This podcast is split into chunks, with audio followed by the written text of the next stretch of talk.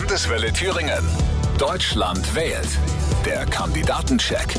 Alle Kandidaten der derzeit im Bundestag vertretenen Fraktionen kommen bei uns zu Wort.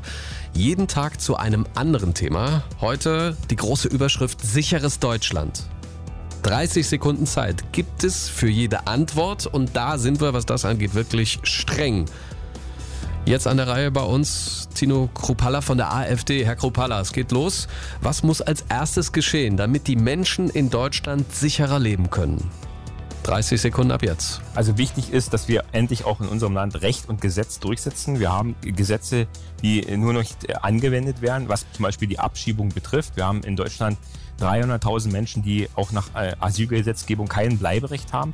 Also hier muss es eine konsequente Abschiebung geben. Unsere Gesetze sind da, die sind gut, aber sie müssen endlich auch durchgesetzt und angewendet werden. Beim Thema Sicherheit geht es ja auch um Krisenmanagement in Ausnahmesituationen. Nach der jüngsten Flutkatastrophe gibt es ja massive Kritik am staatlichen Katastrophenschutz. Also zu späte Warnung, fehlende Sirenen, mangelndes Krisenmanagement vor Ort. Was muss sich denn da ändern? 30 Sekunden ab jetzt. Ja, der Katastrophenschutz in Deutschland ist äh, wichtig. Wir müssen auch ein Stück weit wieder zu der analogen Technik zurückkommen, denn in solchen Katastrophen ist digitaler Schutz schlecht möglich. Also das bedeutet Sirenenausbau, aber natürlich auch die Frühwarnsysteme äh, besser nutzen, um den Menschen auch die Möglichkeit zu geben, sich davor zu schützen sagt Tino Kruppalla von der AfD zum Thema sicheres Deutschland.